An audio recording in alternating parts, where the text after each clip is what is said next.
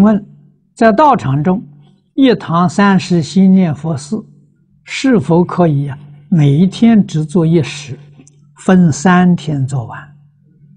如果可以，每一天是否礼请和恭送亡灵需要注意什么仪式？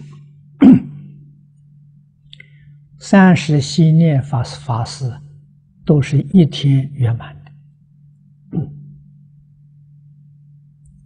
没有听说这个三天做完的。啊，现在专门做这个信念佛事呢，是台湾的悟道法师。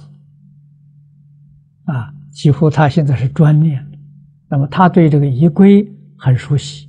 不了解的地方啊，你们可以向他请教。